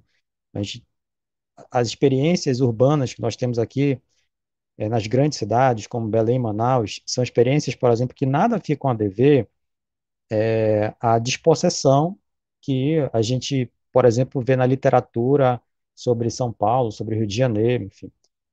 A, a experiência urbana na Amazônia sempre foi uma experiência muito moderna. Né? Belém, no início do século XX, era a capital talvez mais moderna do país. É, aqui se instalaram os primeiros pontos de energia elétrica, energia elétrica mesmo, né? Aqui se instalou o primeiro sistema de bonde sobre trilhos. Então, a experiência urbana amazônica das grandes cidades é uma experiência moderna. E como experiência moderna, numa região que não está no centro político do país, nós acabamos convivendo tanto com a modernização, mas com também os impactos mais mortíferos da modernização. Então, essas lutas no Amapá, por exemplo, Vitor, eu, eu, assim, o que aconteceu em Macapá foi uma, foi uma coisa assim brutal, mas eu te diria que não é muito, não é incomum na experiência urbana amazônica. É, o incomum no, no, em Macapá foi o tempo, né? foi quase 30 dias ali sem energia. Mas até, por exemplo, 2000, 2005, a gente tinha cidades inteiras aqui próximas a Belém, no Baixo Tocantins, por exemplo, que o linhão de Tucuruí passava em cima das cidades e as cidades, a, a partir das 6 horas da tarde, tinham que ligar o gerador de energia né, com óleo a diesel porque a energia elétrica não estava ainda firme, né, como a gente fala por aqui. Então, a experiência da modernidade, a experiência da modernização para a gente sempre foi uma experiência de modernização na precariedade. Né. O que aconteceu em Macapá talvez tenha sido assim o, a intensificação dessa experiência. Mas até aqui mesmo em Belém, até o início dos anos 2000, é, havia momentos, a, a, havia momentos em que a gente tinha, por ano, foram registrados mais de 10 mil quedas de energia elétrica, né, na, na maior capital da região norte, ou na segunda, pelos parâmetros demográficos, aí, quando comparada a Manaus. Então, essa experiência da, modern, da modernização, ela sempre foi uma experiência de modernização muito intensa, mas na precariedade. E isso, vai, isso mudou, de certa forma, as lutas urbanas. Os movimentos sociais urbanos e eu, quando eu falo urbano na Amazônia, eu estou me referindo às grandes cidades, porque eu acho que eu não tenho, eu não tenho a pretensão de falar por todas as cidades amazônicas, seria um contrassenso. Mas os movimentos sociais urbanos na Amazônia, é, é, em Belém, a partir de Belém, Manaus, as demandas por infraestrutura sempre foram aquelas demandas que em outros lugares do país já estariam superadas, por exemplo, demanda por energia, né? demanda por infraestrutura é, básica de saneamento, por exemplo. as experiências de luta por moradia foram muito fortes aqui. Inclusive, é, os programas que foram pensados no início dos anos 2000, como Minha Casa Minha Vida, eles tiveram em Belém e Manaus é, experiências assim que nada ficam devendo em termos relativos a experiências de cidades é, do Centro-Sul ou mesmo do Nordeste brasileiro. Mas sempre essa experiência da chegada do moderno muito precário. Então, por exemplo, a, o programa Minha Casa Minha Vida, ele instalava o mesmo tipo de residência, talvez a Luísa tenha conhecido isso em Santarém, é, o, o, o, PAC, o programa Minha Casa Minha Vida em Santarém, não, talvez não se difira nada do que você tem em Goiás ou que você tem em Porto Alegre, em termos de produção de moradia. Isso, inclusive, foi uma reclamação, foi uma das demandas dos movimentos sociais urbanos nessas cidades. Falou, não, por que aqui o programa Minha Casa Minha Vida não é pensado com instalação de energia solar? Por que aqui o programa Minha Casa Minha Vida não é pensado com outros materiais construtivos? Então, eu, a, a experiência de modernização que nós temos aqui, é, elas acabaram mediando também essas lutas urbanas. Eu imaginei assim, Belém, e quando eu comparo Belém, Belém e Manaus, é, a tua experiência recente, né, de, de, de falar com os, os nossos colegas, os nossos amigos manauaras, né, por tudo que aconteceu a partir de, de janeiro, né, no ano passado, mas especificamente a partir de janeiro de, de, 2000, de 2021, tem muito a ver com essa história né, de demandas pela chegada daquilo que seria o básico da modernização, mas que não se consolida na região. Né? E enfim, tem vários elementos políticos mais complexos que explicariam essa situação. Acho que eu tentaria responder a tua pergunta dessa forma. Se a nossa experiência de modernização é uma experiência de modernização na precariedade. Ela é, a precariedade é constitutiva da, modernização quando ela chega na Amazônia.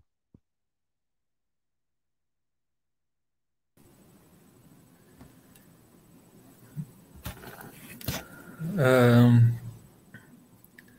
é, perfeito. Acho que, que isso que vocês trouxeram assim, né, nessa última fala da Luísa do Thiago vai bem no sentido de uma questão que a gente estava conversando antes, assim, de como tentar trazer o debate para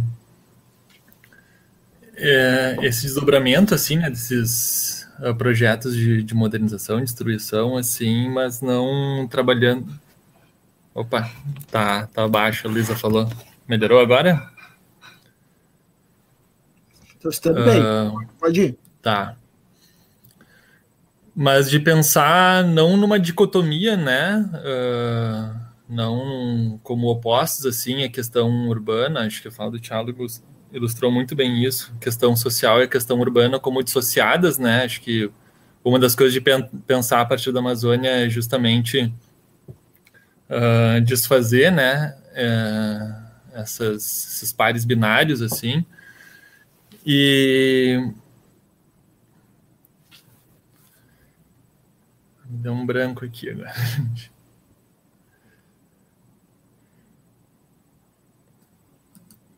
Puxa aí, Moisés. Oh, a pergunta se desfez na minha cabeça. Sobre essa questão de centro e periferia também, eu queria pensar. É porque também é, é outra questão que se coloca um pouco, é, porque existe a Amazônia no norte, né, e o centro-sul no centro. Só que hoje o centro da economia é o agronegócio e as experiências dos grandes projetos estão na ponta ali com os nossos parceiros comerciais maiores, que é a China, que é. Então, na verdade, quando a gente está falando da Amazônia, o que acontece lá na Amazônia, a gente não está falando um pouco do centro do Brasil, é, é, é, é eu não sei o que, que vocês acham disso, assim, eu queria saber, saber um pouquinho o que, que vocês pensam disso, porque é, porque é, é, pensado um pouco como uma periferia, digamos assim, né? A Amazônia é uma periferia em relação ao, ao centro do Brasil industrial, assim, mas mas não é não é um pouco o centro, talvez as lutas que estão acontecendo ali não são não são um pouco o centro ou não? Ou estou viajando? É isso. Uh, pegando o, gancho do Thiago, des, uh, desculpa aí todo mundo, com tem uns bugs aqui, Mas era justamente isso, assim, na, na pergunta que o Thiago fez antes, assim, né? A gente tem, acho que no senso comum, de uma maneira geral, né? Os povos indígenas são pensados como povos ahistóricos e a preservação ambiental ela é pensada também como uma natureza sem historicidade, né? Sem complexidade. E, mas, ironicamente, pensando dentro ainda do, dos estereótipos amazônicos, assim, com que muitas vezes é vista a região e o bioma, uh, seria nessa versão mais perversa o inferno verde, o deserto demográfico, ou um estoque de recursos, conforme a visão legada de maneira mais forte pela ditadura militar, e, na melhor das hipóteses, algo meramente a ser preservado, como na caricatura pintada pelo progressismo também, às vezes, assim, né?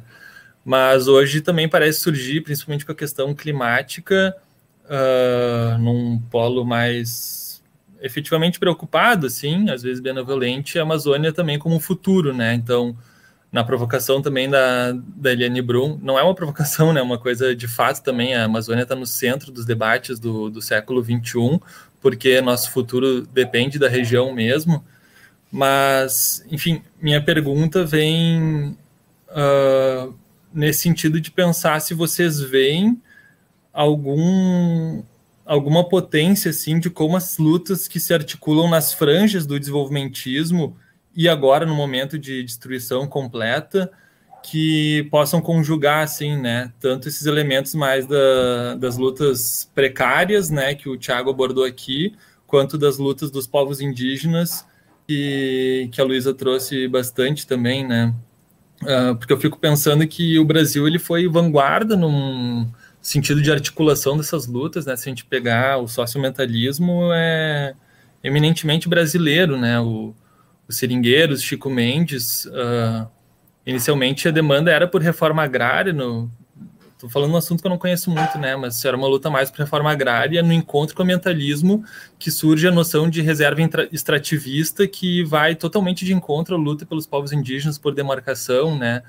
Então, meio que pensar se vocês veem assim algum tipo de, de encontro potente uh, dentro da franja mais da precariedade urbana quanto da luta dos povos indígenas, a luta agora contra o PL do licenciamento ambiental, se existem conexões potentes sendo feitas ou se a gente lida realmente somente com ruínas e algumas ilhas, né, refúgios que, que vão ser as unidades de conservação, os territórios indígenas, em meio a uma terra arrasada dessa paisagem política do bolsonarismo, assim.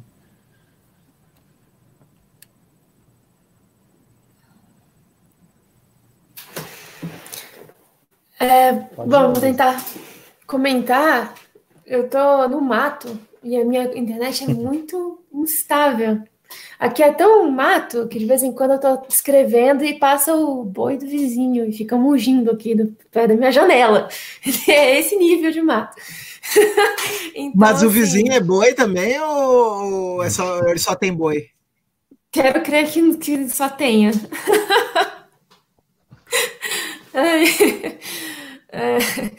mas. Um, que que eu, já me perdi na piada, peraí. Ah, tá. Então, Estou falando sobre, sobre. Então, eu peguei algumas partes da, das perguntas só, e vou tentar conectar algumas coisas com isso, assim. É, depois, Thiago, por favor, complemente, vocês também complementam. Mas eu não sei se é um, um certo, uma certa rabugentice minha mas, e uma insistência, mas a, a impressão que eu tenho, pelo menos assim, impressão, é que existe uma, uma distância ainda é, muito significativa, aquilo que eu estava falando antes, né? Uma distância muito significativa da, do mundo é, não amazônida e urbano para as questões que dizem respeito à, à região e ao meio ambiente de maneira mais ampla. Assim. A gente tem uma né, a, a gente vê, inclusive, em, em, expressões de repúdio, quando tem os grandes incêndios, tipo o Dia do Fogo, é, o, o, quais são as, algumas imagens da região que aparecem em momentos como esse, mas não aparecem em momentos como é, o fim do mundo anunciado, que é a porcaria do, do projeto de licenciamento ambiental, né? Assim, e, e, e, não, e não, não percebe que aquilo ali vai gerar uma série de ruínas é, que dizem respeito a todos nós também, né? Assim, então, não sei, eu, eu realmente acho aquilo que eu já tinha falado antes, né? Que, que do, do as outras, os outros estados, a, a, o nosso o pensamento de grande parte é, da esquerda, enfim, lá, do campo progressista centro-sul urbano, é, coloca a, as questões que dizem respeito à Amazônia em determinados lugares que, que só se expressam em, em catástrofes como essa, como, né, em momentos de crise como essa, por exemplo, dos, dos incêndios, né, assim, e, e não entende também, por exemplo, que o saque extrativista é, e a, a corrida é, sobre, sobre os territórios e os rios da, da, da Amazônia é, também nos alimentam, né? Assim, então, nós que estamos aqui, né? Da mesma maneira, é, a gente fala sobre, em relação aos outros países que estão diretamente implicados no saco extrativista, de mineração, de, ou, ou, ou também ou do, do agronegócio, enfim. Ah, se, se tem um, deslo, um deslocamento, é, ou se, se, se se tem um caminho para um deslocamento, eu acho que é no sentido também de ver como a gente está implicado nele, né? Assim, e, e talvez a própria é, a própria tensão com, com os outros países em relação estou pensando alto aqui, tá? Mas assim, em relação à questão do desmatamento, é, tem, tem a ver com isso também, né? Assim, de que é, de, de um, um desse, uma expressão desse deslocamento. Né? Assim, estamos comprando desse país que está promovendo é, esse, esse nível, né, esse grau de devastação na região, e, e, ou seja, estamos compactando com isso, então precisamos deslocar isso em, em forma de, de, de, política, né? Assim, não sei, estou pensando alto. Mas o que eu consegui catar um pouco das perguntas, e foi bem catar mesmo, porque falhou muito aqui, o bug foi muito ruim. É, mas, é, enfim, é um primeiro comentário.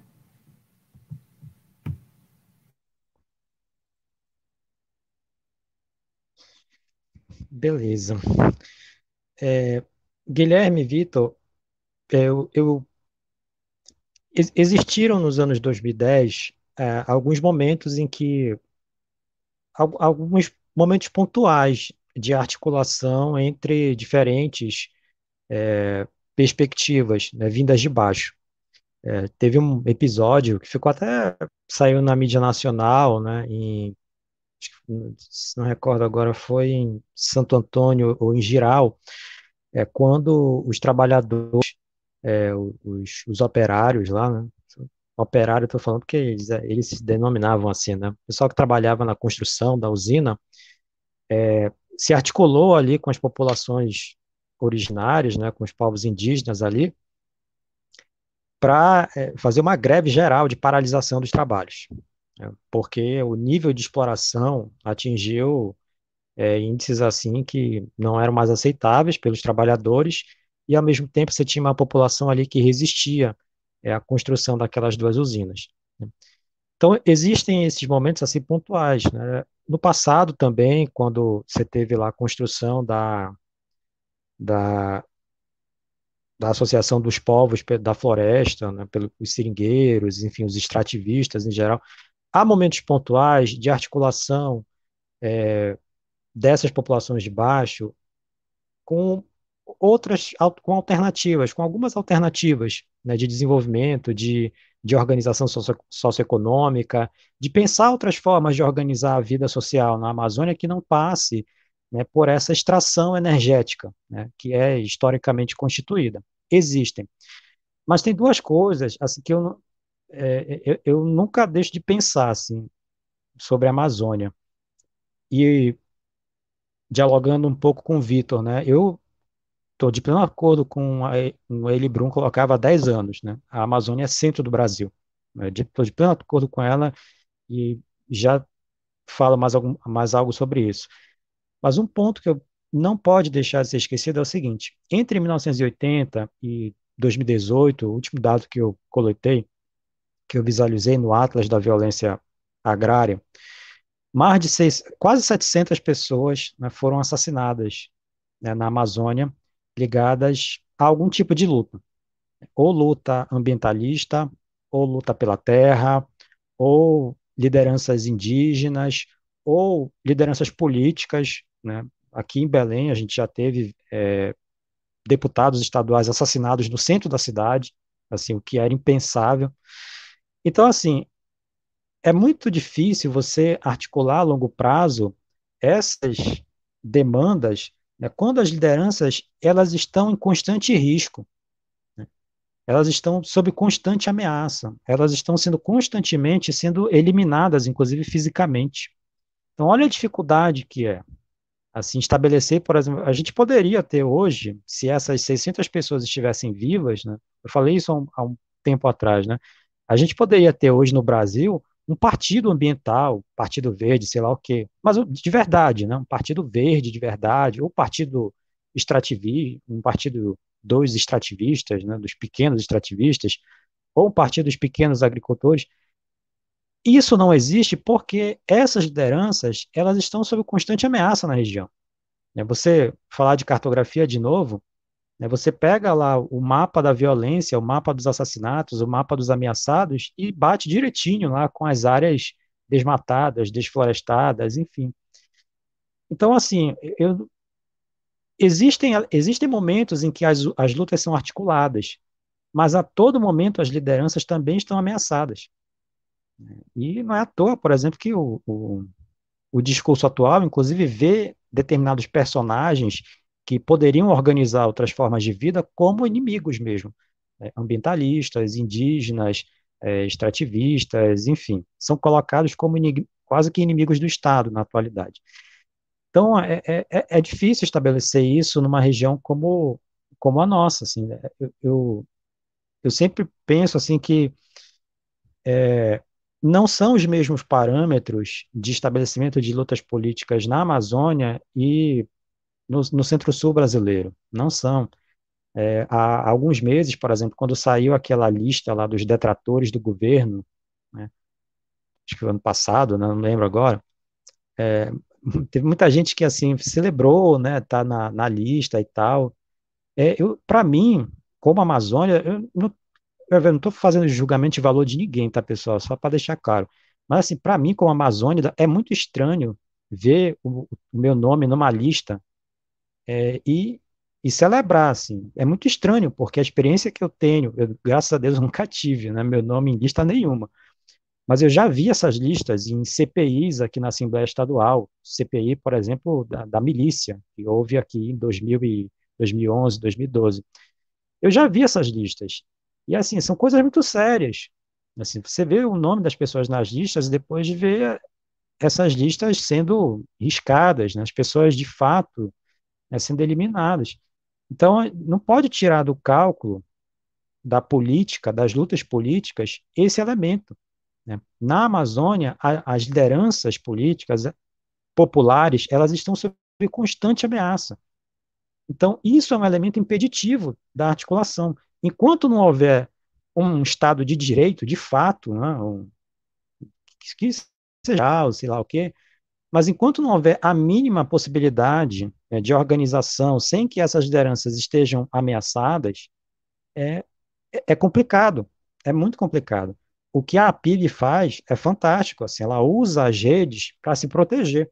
É, ela não usa as redes somente para externar suas posições, mas é, de fato, para buscar, de certa forma, uma cobertura né, em outros espaços nacionais e internacionais que lhe permitam atuar aqui. Porque se ela atuasse só aqui, é, talvez o nível de mobilização não seria o mesmo, o nível de mobilização que eles têm. É, e outras é, instituições também, a Sociedade de Defesa dos Direitos Humanos aqui, é, as pessoas que fazem parte, é, são pessoas que têm uma rotina de vida assim que eu não desejo para ninguém. São, alguns são colegas nossos, assim, professores universitários, são pessoas como nós, né, que tem uma rotina. A Luísa provavelmente conhece pessoas, tem amigos é, que, que vivem em situações semelhantes. Então, a gente não pode tirar do cálculo das lutas políticas esse elemento, que para cá é fundamental. É fundamental aqui. Quanto isso não, não parar de falar, dessas 600 pessoas que foram assassinadas, pouquíssimos julgamentos, assim, pouquíssimas pessoas foram condenadas, assim, só um ou outro caso mais famoso, né, que repercute nacionalmente. Mas é isso, acho que não dá para dissociar uma coisa da outra, sabe? Senão fica sempre parecendo assim que aquele discurso de que a, a sociedade civil na Amazônia não se organiza, né? As coisas acontecem na Amazônia porque a sociedade civil ela é fraca, como inclusive existe uma literatura acadêmica sobre isso, o que não é verdadeiro, né? que passa muito longe assim de ser um, um, um acerto acadêmico. Bom, acho que eu falei demais agora. É, eu tenho uma pergunta aqui, que é... Vitor, só um minutinho que a Luísa quer emendar um... Ah, tá, desculpa. Aí depois tu faz a tua pergunta. Pode ir lá. Ah, obrigada. Não, porque juntou duas coisas que me dão bastante vontade de falar. Uma é essa fala do Tiago sobre as lideranças ameaçadas, que isso me toca particularmente, assim.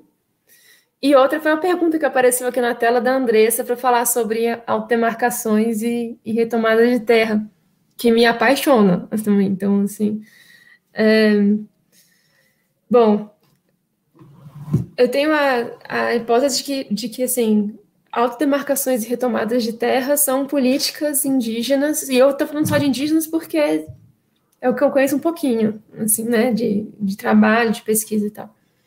Então, são políticas indígenas contra o genocídio né, e, e por autodeterminação. E autodeterminação, por princípio, né, é um princípio anti-genocida, por assim dizer, porque é da persistência do, do povo como daquele povo determinado, daquelas comunidades, como um, um, um, coletivo distinto, né?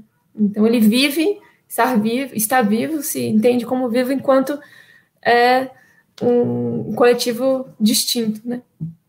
E quando vemos é, lideranças ameaçadas e e lideranças que estão, assim, eu, eu, peguei uma parte só da, da fala do Thiago, então estou fazendo um gancho com, essa, com esse momento final que eu peguei, que ele está falando da, da, de como se vê, né, de, de maneira frequente, constante, lideranças ameaçadas por fazerem frente a essa a ofensiva é, de, de projetos e, e, e ou de, de, políticas autoritárias e, e etc. Então, assim, é, quando a gente a gente vê uma, as ameaças como uma resposta à resistência. E daqueles que resistem, a resposta que a gente vê é mais resistência, né? E das, das diversas maneiras em que isso, que isso acontece. Hoje, por exemplo, a gente ouviu é, a Maria Leusa Munduruku, que já falou em, em, várias entrevistas que ela deu nesse ano, no final do ano passado, que ela teve que é, sair com a família inteira da aldeia durante um bom tempo, refugiada, por ameaça de morte, por, por fazer frente a, a, a invasão, as invasões garimpeiras dentro do território, né, assim. E ela falou hoje, assim, a gente não vai parar, né, a gente não vai desistir. Então, uma resistência que, que, que vai se alimentando e gerando outras maneiras, outras, outra força de resistência. Então, é, eles sabem, né, muito bem, muito melhor do que, do que eu, do que muitos, que é, ameaçar territórios, né, ameaçar até investir sobre a terra, investir sobre o território é coextensivo a investir sobre as vidas das comunidades das lideranças, porque elas estão ali é, fazendo uma espécie de, de, de fronteira mesmo, né, para o saque extrativista, para os projetos de morte, né, para o desterro, para a aniquilação do, daquele mundo como, como ele é para aquelas comunidades, né? Então, são essas pessoas que, que tecem essa, ao tecer essa resistência, estão colocando ali limites e fronteiras para essas investidas. A, a autodemarcação, para mim, é uma maneira de fazer isso, né? Assim, de, de estabelecer uma, uma, uma espécie de limite mesmo, que inclusive resguarda, né, que, passa, que passa a resguardar o coletivo para que ele se organize e vive da, da, maneira como, como determinar. Então, é nesse sentido que eu falo que, que tem uma conexão íntima né, entre é, a, uma liderança que não, não é nunca uma liderança sozinha, e isso eu imagino pelo que eu pouco que eu vejo mesmo à distância, que não se restringe a contextos indígenas, assim, eu sei que não se restringe a contextos indígenas porque a gente também vem ao contexto de outros povos da Terra, mas também imagino que não se não se restringe a contextos não urbanos, né? Assim, que uma liderança, ela nunca é só, né? Ela se constitui como uma liderança e ela fica nessa nessa posição de ameaçada porque ela na verdade é muitos, né? Ela é ela é uma figura de um corpo coletivo. E é esse corpo coletivo que é atacado quando você ataca uma liderança. E, é, e, e também, dessa mesma, da mesma maneira, um corpo coletivo é, protegido, de certa forma, né? assim, entre aspas, é, por, um, por uma, uma, uma política de autodemarcação, de retomada, né? de, de cuidado do território, também garante, uh, garante que essas lideranças estejam ali. Então não tem essa separação ela entre uma, uma figura individual que é uma liderança e um, e um corpo coletivo que ela cuida e que, e que cuida dela, ela não, não, não existe, ela não, é, não parece existir dessa maneira, assim, né? Isso é, uma, isso é algo que, que, por exemplo, os meus amigos e professores no grupo mostram o tempo inteiro, assim. Então, perdi um pouco o fio da meada, mas eu queria fazer, no momento que o Thiago estava falando disso, eu pensei, e que, que, veio a pergunta da, da, da Andressa, eu pensei que, não, que realmente essa, tanto a, a ameaça a lideranças tem uma dimensão maior do que é, você colocar uma pessoa em risco, porque você está atingindo uma comunidade, né? é, não é à toa que é aquela pessoa, porque tem uma conexão com um, âmbito coletivo maior, e porque tem uma, uma, uma correspondência, uma continuidade entre é, ameaçar uma pessoa e ameaçar territórios, e, e, e tentar saquear territórios, né, assim. E, as, e a, os, os indígenas sabendo muito bem disso, antecipando muito bem isso, elaboram estratégias de, de, de formular né, outros, elaboram outras respostas, né? elaboram estratégias de criar outros, outros caminhos de fortalecimento, inclusive dessas pessoas que estão à frente. Porque também sem, sem esse trabalho coletivo, é, essas pessoas não se sustentam ali na frente. Né? Então, esse, esse é um dos aspectos, inclusive, da, dessas, desse pensamento político é, indígena e amazônica que, que eu acho que, que podem fazer a gente é, aprender muito sobre formas de ação política, que não aquelas centradas em figuras, é, em grandes lideranças individuais, como se elas bastassem. Assim. Então, aproveitando o gancho, e logo depois da minha pergunta, a gente vai ler as perguntas do pessoal aí do, do, do YouTube e no chat. É, eu acho que nós temos dois grandes marcos importantes aí é, na Amazônia, que é Belém foi uma das poucas capitais em que a esquerda ganhou as eleições ano passado, né? E a luta dos Munduruku foi uma das poucas lutas vitoriosas, de fato, que conseguiu barrar o projeto. Isso é uma coisa que não se pode negar, né, cara? Então, acho que eu queria perguntar o que, que vocês acham que é, é proveitoso dessas experiências políticas que pode ser interessante para a gente compartilhar aqui, de seja de forma de organização, capacidade de produzir alianças ou solução programática, o que, que vocês acham que seria interessante aí nesse tempinho que a gente vai ter aqui agora, de contar dessa, dessa coisa positiva de produção política, que, querendo ou não, a gente vê aqui, a gente conseguiu vitórias pontuais, que sejam mais vitórias, né?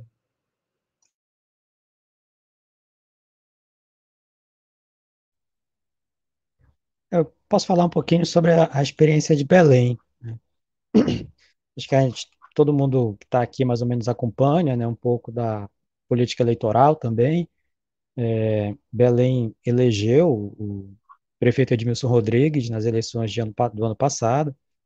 É, mas assim, eu sempre faço referência, já conversei com o Vitor sobre isso, né?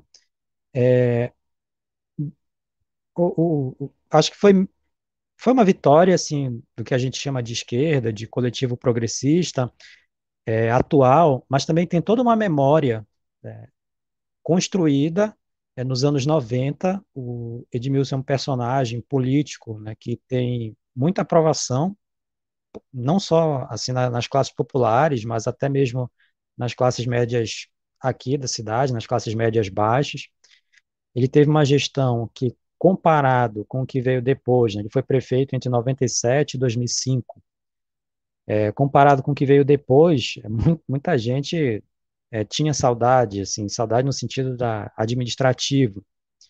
E para vocês terem uma ideia, em 2016, quando houve uma devastação né, do campo da esquerda nas eleições municipais, é, eu não sei em outras cidades, eu não recordo agora, mas o Edmilson foi candidato aqui em 2016, tá? E ele teve 49% dos votos. É, então, assim, naquele contexto, só para exemplificar, só para comparar, né, o Fernando Haddad em São Paulo, acho que não teve 20. Né? Ele quase venceu as eleições aqui em 2016, num contexto completamente adverso, né, se as pessoas recordarem. E isso fala muito sobre o que aconteceu em 2020. É, a, a, a memória foi reativada, mas foi reativada também por um conjunto de demandas dos movimentos sociais urbanos em Belém. Dentre eles, é, eu faço questão de, de registrar aqui é, o movimento feminista, né, encampado, por, inclusive, por algumas vereadoras que estão hoje na, na Câmara de Belém. É, há uma força é, de, de, dessa memória afetiva da esquerda em bairros periféricos de Belém. Vou, é, é, desculpa, Moisés, mas vou fazer referência novamente à cartografia, né? Quando a gente cruza a cartografia aqui em Belém, é, a votação do, do Edmilson, a votação da esquerda em geral, ela é muito expressiva nos bairros populares. Ela é, inclusive, majoritária assim, em vários desses bairros. Né? Isso está muito associado a uma experiência de orçamento participativo nos anos 90, a experiência de construção, porque assim, o orçamento participativo não é porque ele era participativo, é porque ele funcionava, assim, as decisões eram tomadas lá na Assembleia e se a decisão era construir um posto de saúde, ia lá e se construía o posto de saúde, né? Não era uma, uma assim, um orçamento participativo abstrato, né? Somente pela discussão, mas tinha concretude na vida das pessoas. E eu penso que está muito ligado a isso, né? essa, essa vitória.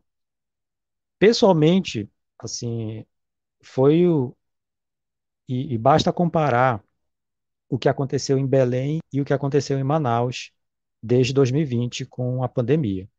Assim, não tem nível de comparação. Assim, o que aconteceu em Manaus foi uma devastação completa e absoluta. Né? Todos estamos de acordo. E Belém, o cenário é, foi grave, como em várias outras cidades brasileiras, mas várias medidas foram tomadas aqui que se tivessem, que se tivesse vencido o adversário, que era um bolsonarista, acho que a gente estaria numa situação bem complicada, bem pior.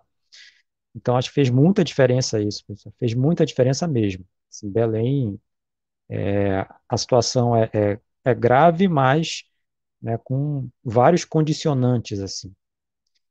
Mas, enfim, acho que que eu poderia falar dessa experiência é isso. Ela tem uma memória afetiva, afetiva no sentido de ganhos materiais concretos, né, que aconteceram no passado e que foram elementos fundamentais para a vitória no, no ano passado.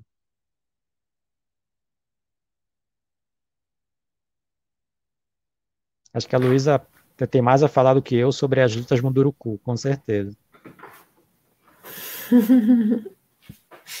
Posso, é uma das coisas que eu mais gosto de falar. Falo muito apaixonadamente. É, realmente foi um foi um, uma vitória, assim, uma conquista das, dos Munduruku e dos beiradeiros que são vizinhos deles da outra margem do rio, é, enfim, dos, dos, dos povos do Tapajós. Foi uma, foi uma vitória monumental, assim. E dos Munduruku duplamente, né, em relação, porque ao mesmo tempo em que eles estavam enfrentando o bicho sete cabeças da hidrelétrica, né, São Luís Tapajós, é, que, que por sua vez estava ligada a outras tantas, num complexo hidrelétrico todo que estava projetado para a região, e ainda parte ainda está, é, também estava enfrentando o, o, jogo de faz de conta, que eu chamo, chamei na minha dissertação, jogo de faz de conta do, do governo em relação à, à demarcação da terra indígena, que a gente chama de terra indígena Saurema-Ibã, e que os Munduruku chamam de território da Jecapá-Peipi, que, é, que é esse território, essa terra que está na região do Médio Tapajós, que é um, que tem um lugar, alguns lugares sagrados, mas um particularmente significativo, que dá nome ao território né, que chama da Jecapap, o, o lugar. E esse, essa terra indígena, grande parte dela, seria inundada por uma das, das hidrelétricas, desse complexo hidrelétrico é São Luís Tapajós. E que, e, e por um, um, um período é, relativamente longo e intenso, o processo da, de andamento da, hidra, do projeto da hidrelétrica e o processo de regularização fundiária da terra indígena estavam andando mais ou menos paralelo. E o segundo, ou seja, o, o primeiro, o da, o da hidrelétrica, afetando diretamente o segundo, da terra indígena, a ponto da, da presidente da FUNAI, na época, falar para os declarar para os Munduruku em, em setembro de 2014 que é, a terra indígena estava reconhecida, o relatório da FUNAI estava pronto, mas é, tinha muita pressão em cima da FUNAI para não publicar o relatório, né? Assim, o que, que isso significa, né? Para quem estiver ouvindo a gente não tem muita familiarização com o processo de regularização, regularização fundiária de terra indígena. Para uma terra ser reconhecida como indígena, porque o Estado não dá terra para ninguém, ele reconhece a ocupação tradicional indígena, fala isso o tempo inteiro tem, tem um estudo técnico feito pela FUNAI, que faz o relatório, e aí a FUNAI, a partir do momento em que ela aprova esse relatório, publica esse relatório no Diário Oficial, ela está reconhecendo né, a identificação da terra, está identificando a terra, ela passa a ser uma terra identificada. E ela está delimitada com perímetros específicos, faz parte desse, desse relatório, e depois ela, enfim, passa por uma série de outros processos mas ela formalmente existe para o Estado brasileiro, a partir do momento em que a FUNAI identifica a terra. Tanto é que tem uma série de fez uma série de malabarismos normativos depois da acho que 2011, teve um, outro 2013 e outro de portarias que é, restringem a licenciamento ambiental a, a terras identificadas. Então, assim, aquelas terras que não estavam sendo identificadas não, não iam ser contempladas para fins de licenciamento ambiental. Então, assim, por, por, porque precisa ter consulta, né, as comunidades afetadas.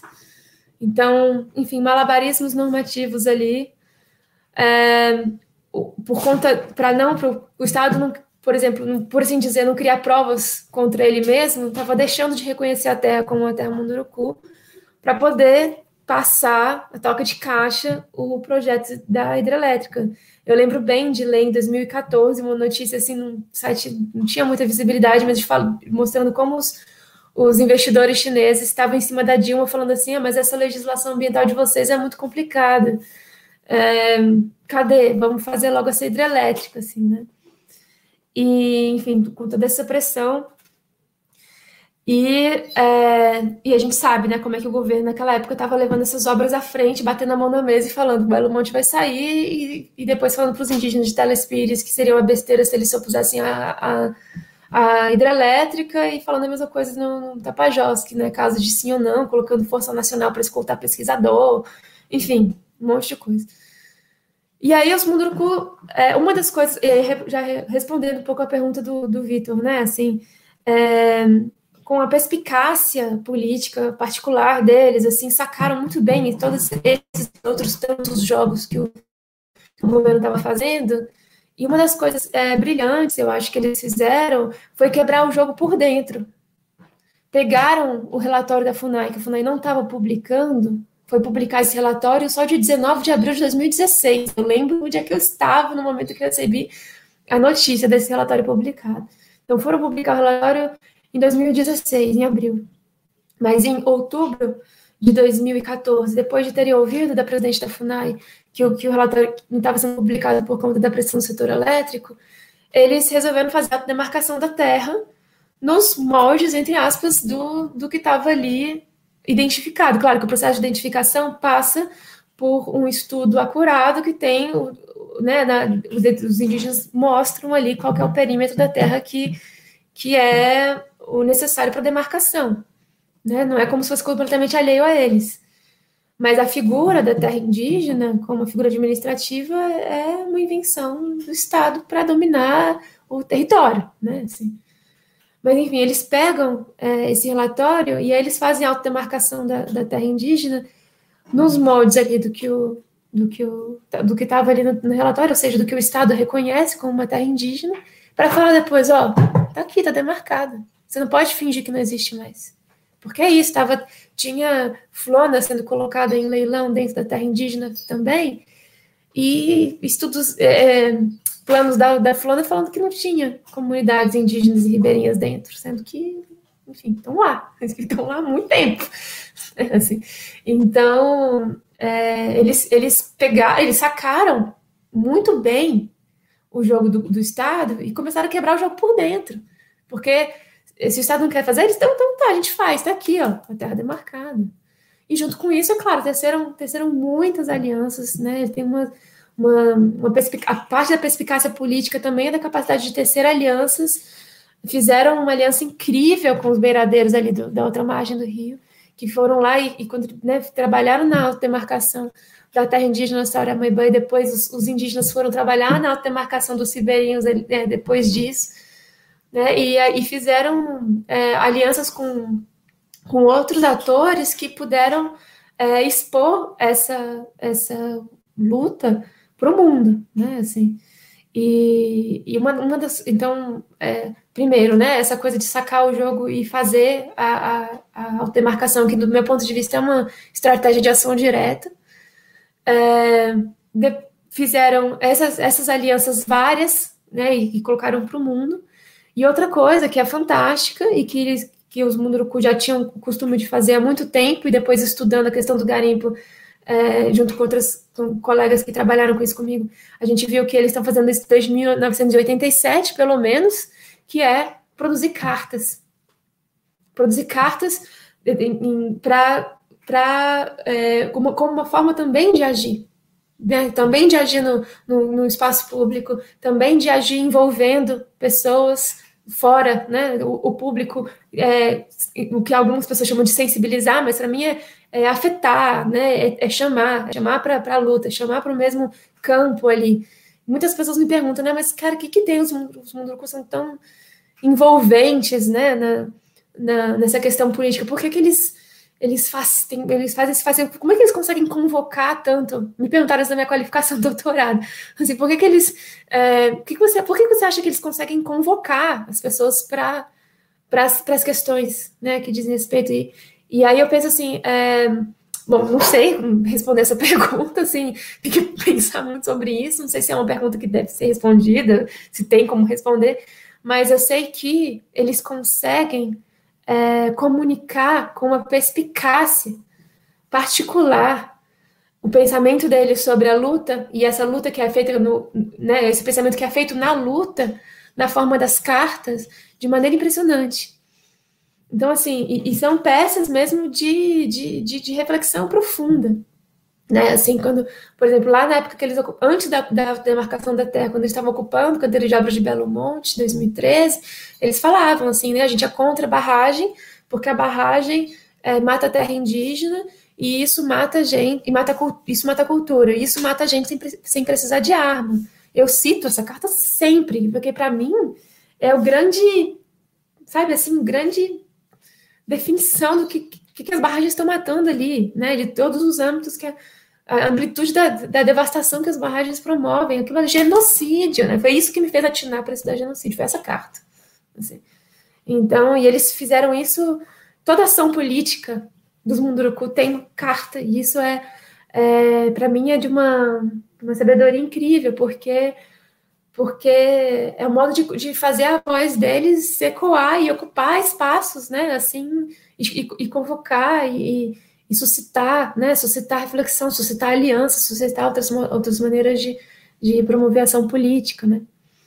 Então, enfim, eu posso, eu posso ficar falando sobre isso infinitamente, mas por hora, acho que é isso. E a gente gostaria de te ouvir infinitamente, né? E, e também o Thiago, e enfim, né? Foi um grande papo, né? Um dos melhores do canal. Cada elogio aqui nos comentários, a gente agradece pelo canal, a gente agradece também pelo Luiz e o Thiago estarem aqui conosco, compartilhando né, essas perspectivas deles. E, nossa, é, na verdade, assim, né? Se a gente quer assumir, então, o ponto de vista da Amazônia, isso só pode ser um convite, né? Esse papo todo, né?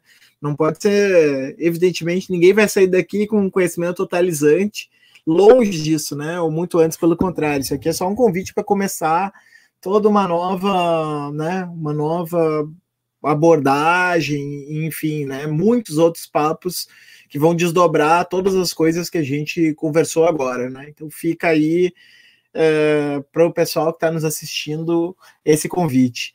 Deixa eu só dizer que essa semana a gente não tem Cosmopolíticas, porque é de 15 em 15 dias, mas na semana que vem a gente volta com o Dobradiça na segunda-feira, que é o programa do Transe que a gente conversa sobre música contra cultura, e particularmente da semana que vem tá bem doido, a gente já gravou e e tá bem louco para quem gosta de discutir música, magia, mística e tal, vai meio por aí, assim, é um troço bem, bem loucão que a gente fez. Na quarta-feira que vem, a gente vai lançar um disco, um disco, um livro sobre uh, também, né, casualmente, é, música contra cultura e transgressão, uh, que, que é um livro que eu, que eu organizei junto com o Salo de Carvalho, Marcelo Maiora, o Zé Link e o. Não, foram esses, né? E, enfim, um monte de gente escreveu, daí a gente vai fazer uma live de lançamento. E sexta-feira que vem tem Cosmopolíticas de novo. Fica o convite aí para vocês curtirem o canal e tal, como é que é, sininho e o Diabo 4. Não, não siga o canal, não siga. Sei lá, né? Não sei, faça o que você bem entender. É, ninguém aqui vai, né, vai ficar fazendo muita propaganda. E brigadão, Thiago, Luísa, vocês são demais, né? Todo mundo curtiu demais vocês. Eu curti demais vocês. Espero ver vocês em breve de novo aqui conosco para fazer essas conversas. E acho que é isso. Se quiserem dar tchau aí para a galera.